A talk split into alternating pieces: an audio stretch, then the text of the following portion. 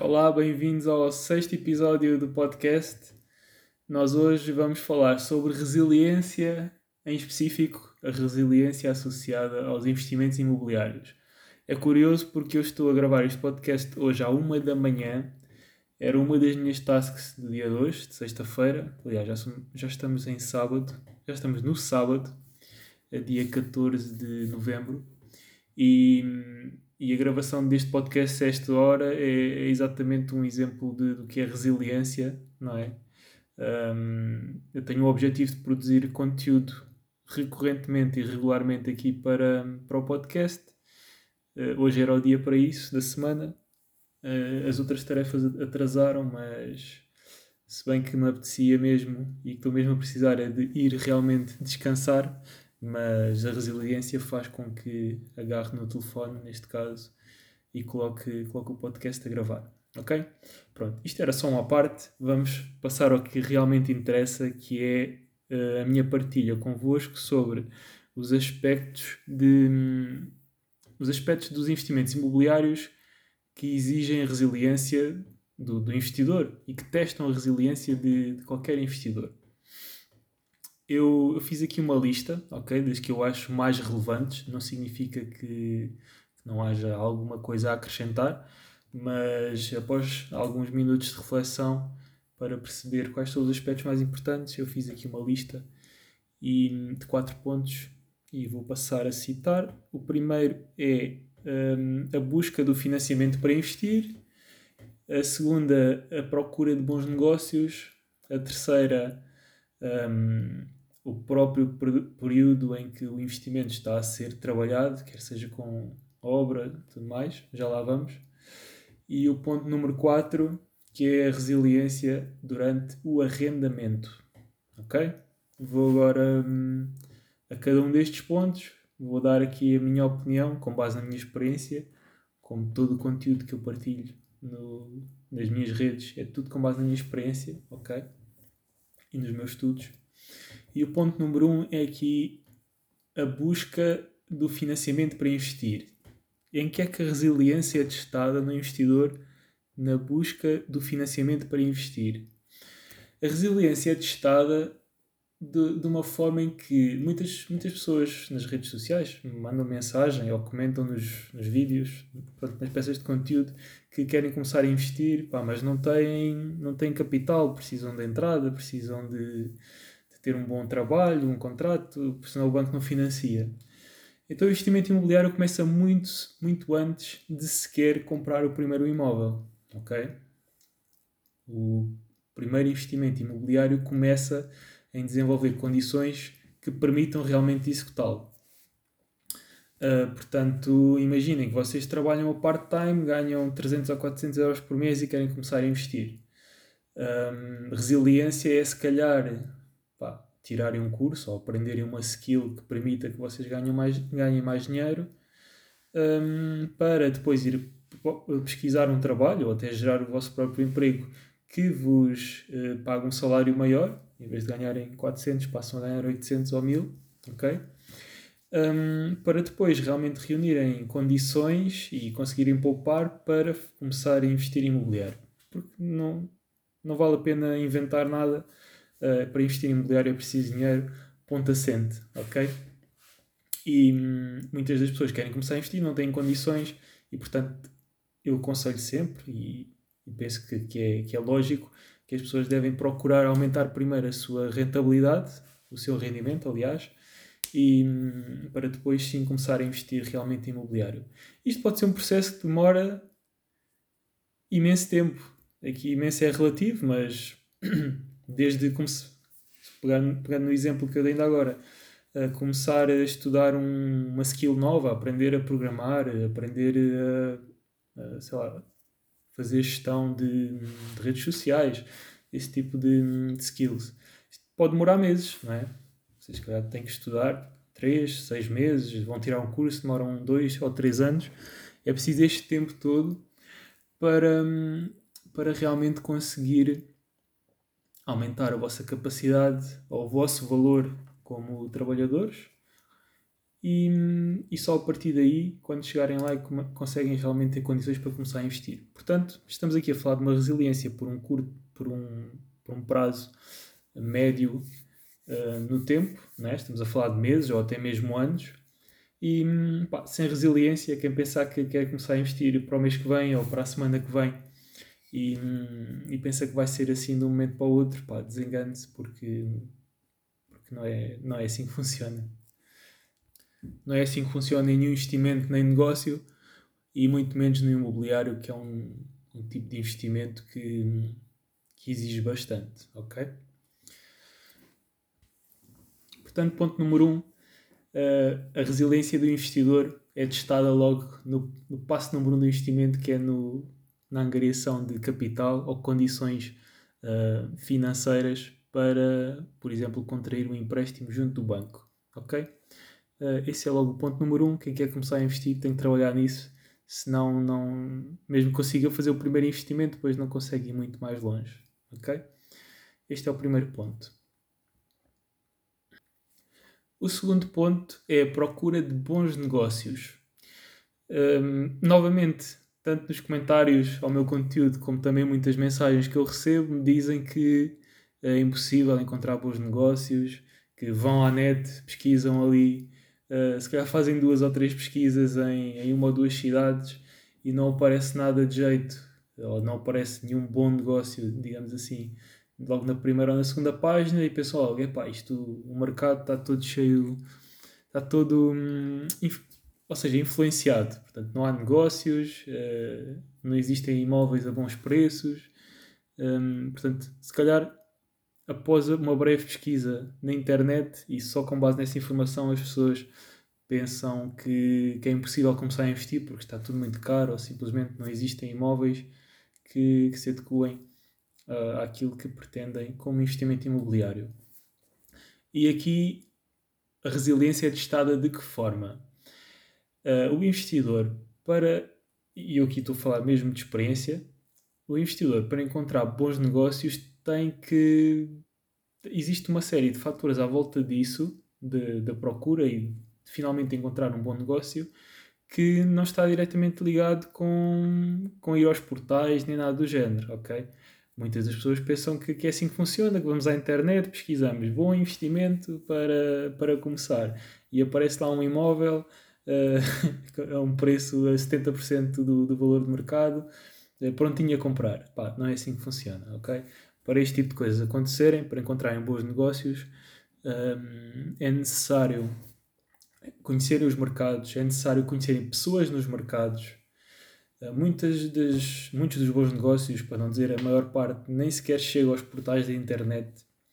Portanto, se não se derem a conhecer a quem trabalha aos mercados, quer seja consultores, agências, agentes imobiliários, ou até mesmo proprietários ou outros investidores nesses mercados, hum, aí estão a cortar muito as vasas uh, à possibilidade de encontrarem bons negócios para investir.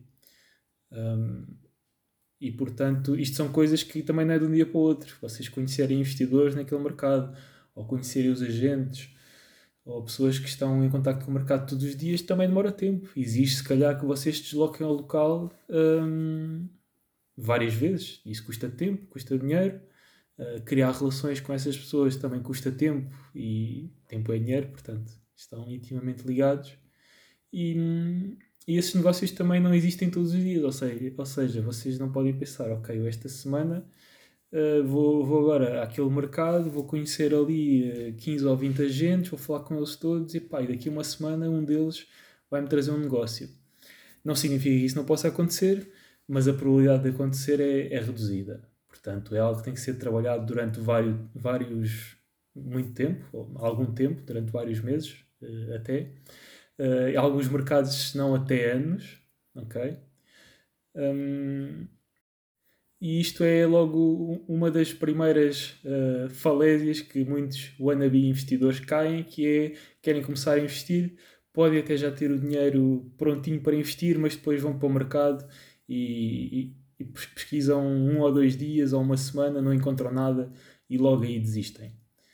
Este é o facto é necessário integrarem-se nos mercados, é necessário falar com pessoas, é necessário andar no terreno para encontrar bons negócios.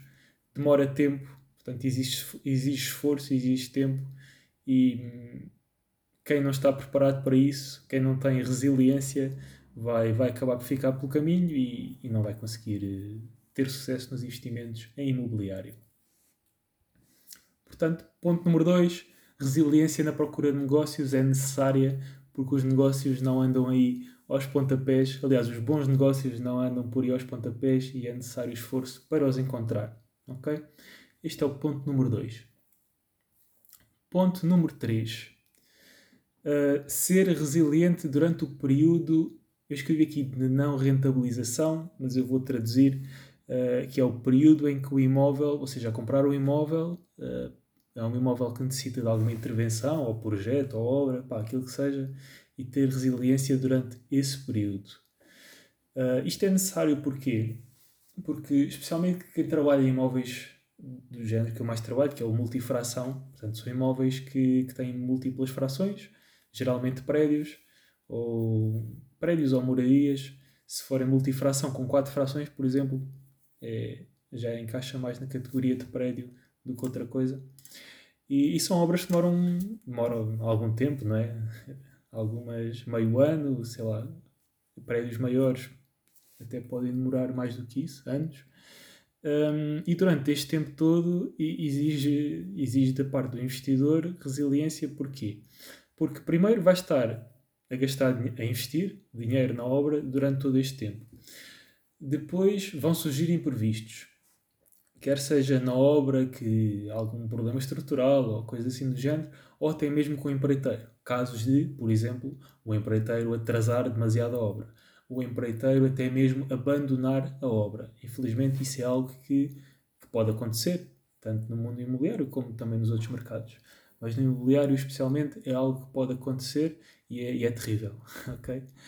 E, e se, se, o investidor não, não estiver preparado, se não tiver uma mentalidade resiliente a estes obstáculos, facilmente a meio da obra vê que está a perder o controle ou sente que está a perder o controle e entra em pânico e se calhar eh, desiste também vende o imóvel ou fica com o imóvel parado.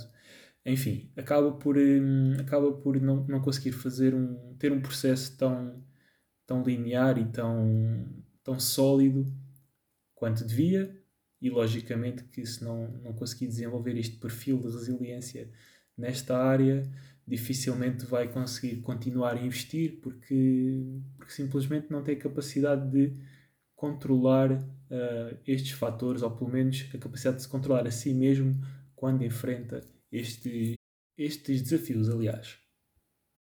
Portanto, aqui o ponto número 3 eh, durante o período de preparação do imóvel é de facto testada a resiliência do investidor a um grau bastante exigente, especialmente quando os investimentos necessitam de grandes intervenções, porque existe dinheiro a sair, existem prazos que potencialmente não são cumpridos, existem pessoas que podem falhar e se o investidor não tiver a resiliência necessária vai, vai entrar em pânico e, e faz com que o próprio investidor pode fazer com que o negócio corra mal um, correr definitivamente mal. Porque os imprevistos acontecem, podem ser resolvidos, mas se o investidor não tiver capacidade para tal, um, o problema acaba por ser nele próprio, por não conseguir um, ultrapassar os desafios. Ok?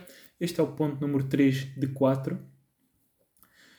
O ponto número 4 é o que eu vou falar agora e é, e é o que, que mais perdura ao longo do tempo de, de um investimento, especialmente quando, quando é arrendamento, ok?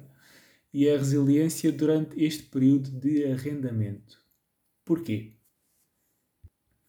Porque quem investe como eu no buy and hold, portanto investimento a longo prazo, está a investir para com uma visão em décadas, não é? Se for como eu, para o resto da vida. Portanto, durante este período de de vários anos, né? estamos a falar de décadas, existe estatisticamente a probabilidade de dos inquilinos não pagarem, de terem que fazer intervenções imprevistas no imóvel, um, até mesmo casos em que os inquilinos podem uh, danificar o imóvel. Uh, portanto, to todas estas coisas, ok? A má fé dos, dos, dos, próprios inquilinos, de, sei lá, deixarem de pagar e, às vezes colocam ações em tribunal sem justificação um, por razões que nem sequer fazem, não fazem sentido.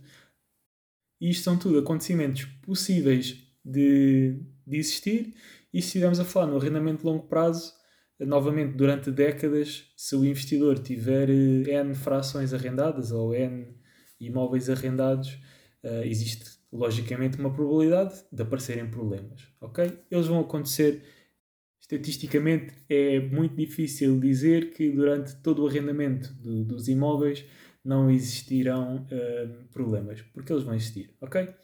E desde os problemas que eu agora falei, não é? inquilinos não pagarem, ter de fazer obras, uh, inquilinos danificarem o imóvel, se o investidor não tiver resiliência, vai, vai começar a questionar-se a si mesmo e, e aquilo que está a fazer, de se realmente compensa investir em imobiliário, agora as pessoas não pagam, uh, agora tem que fazer obras e não tem dinheiro para as obras. Um, portanto, o investidor deve ter eh, primeiro deve-se preparar para os investimentos e deve ter, deve ter um investimento que seja sustentável. Ok? Logo aí tem que ser, tem que ser feito dessa forma. E, e quando eu digo o investimento tem que ser feito de forma sustentável, significa que prevê estatisticamente estes acontecimentos. Portanto, por exemplo, ficar meio ano sem receber uma renda um, desse imóvel, ou ter que fazer uma obra de vários milhares de euros, um, uma obra imprevista. Portanto, acontece um problema imprevisto e o, e o, e o senhorio, neste caso o investidor, tem que fazer uma obra uh, de vários milhares de euros para resolver o problema, caso contrário as pessoas têm que sair ou aquilo que seja. E é preciso resiliência exatamente para enfrentar estes desafios, porque são situações uh, que não são confortáveis de ultrapassar, não é? Inquilinos não pagarem, ter de fazer obras, tudo mais, ter que gastar assim milhares de euros de um dia para o outro por um imprevisto e não é toda a gente, não são todos os investidores que estão preparados para estes acontecimentos, não só a nível monetário, como a nível, como é que eu posso dizer, relacional, se podemos dizer assim, especialmente na relação com os inquilinos. E hum, eu não tenho dúvida que investidores ou, ou, proprietários que se algum dia, quando algum dia chegam, se deparam com estes problemas, uh, entre aspas, vacilam, uh, se pudermos dizer isso, e, e não conseguem gerir a situação e acabam por desistir de, de investir em imobiliário, vê que dá muitas chatices. É um bocado o paradigma que existe em Portugal, que é, uh, acontece um problema qualquer, ou inquilino atrasa-se na renda ou tudo mais, e, e as pessoas pensarem logo, pá, pronto, isto só dá chatices, agora a pessoa não paga, agora vou ter que, que andar atrás dela, e agora não consigo tirar da casa, e, e mais vale livrarmos dos imóveis e, pá, e ir fazer outra coisa. E quem quer realmente investir no longo prazo tem que estar preparado psicologicamente, especialmente psicologicamente, para, para estes acontecimentos. Caso contrário, não é muito difícil uh, manter-se motivado, manter-se ativo nos investimentos uh, se, não, se não tiver este tipo de característica. E este é o ponto número 4, portanto, e eu acho que é o. Se todos os outros pontos já tiverem sido ultrapassados. Isto aqui foi organizado um bocado de forma cronológica, quase. Aqui o ponto número 1 um fala da busca do financiamento, o ponto número 2 fala de procurar os bons negócios, o ponto número 3 ser resiliente durante o período de preparação do imóvel e o ponto número 4 que eu acabei agora de, de refletir sobre ele, que é a resiliência durante o período de arrendamento. Um, são estes os quatro pontos que eu, que eu defini aqui como, pá, eu acho que são mesmo os grandes pitfalls, como se diz em inglês, portanto, os grandes fossos que, em que muitos investidores um, não preparados ou não resilientes podem cair por, um, aliás, quando investem em imobiliário. E eu defini estes quatro como os principais. Eu tenho mais algumas peças de conteúdo que giram à volta desta temática, uh, portanto, do, do, da resiliência e a capacidade, especialmente a capacidade emocional de, de investir em imobiliário, uh, que é depois válida para qualquer outro tipo de investimento e negócios, atenção. E eu tenho algumas peças de conteúdo criadas acerca deste tópico no, no YouTube, portanto, se, se gostaram deste podcast, deste episódio, um, aconselho-vos a passarem no meu canal do YouTube. Eu tenho um vídeo que se chama, se não me engano, uh, o medo que eu tinha antes de começar a investir. É algo assim do género. Portanto, se forem ao meu canal, vem logo, é logo dos primeiros vídeos que eu criei. Portanto, há de ter 3 ou 4 meses. E falo exatamente sobre isso. Sobre as, algumas, algumas experiências pelas quais eu passei uh, quando comecei a investir em imobiliário, alguns medos que tive, alguns medos que ultrapassei, e eu acho que esse vídeo complementa aqui um bocado este, os tópicos que eu abordei neste podcast, ok? Um, eu espero que tenham, tenham gostado deste episódio. Uh, foi um episódio mais de reflexão, não tão técnico uh, como alguns dos últimos, uh, mas eu acho que são, são questões importantes para quem quer começar a investir, começar a, a validar estes, estes checkpoints podemos dizer assim. Um, portanto, preparar-se com conhecimento, um, observar a experiência dos outros, aprender com os outros, aprender com aquilo que pessoas como eu partilham na internet de forma livre, quer seja em Portugal, quer seja no estrangeiro.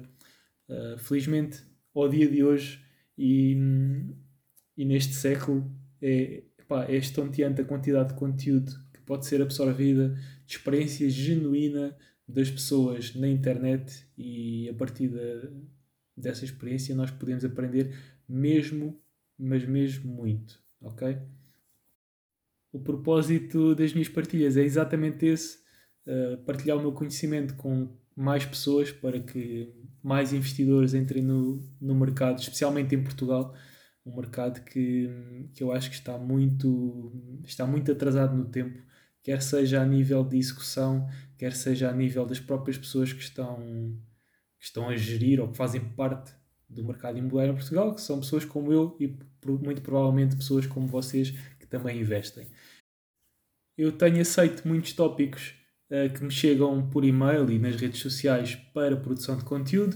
Uh, este é um deles, ok? Perguntaram-me, tenho feito várias perguntas acerca de pá, os, os erros que, que se deve evitar a cometer e tudo mais, e este episódio acaba por responder a algumas dessas questões.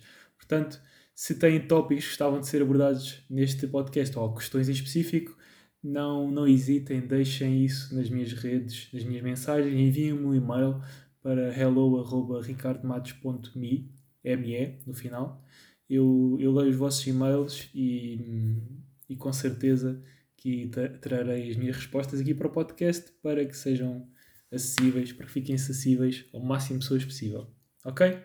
Espero que tenham gostado deste episódio. Vemo-nos no próximo. Até lá.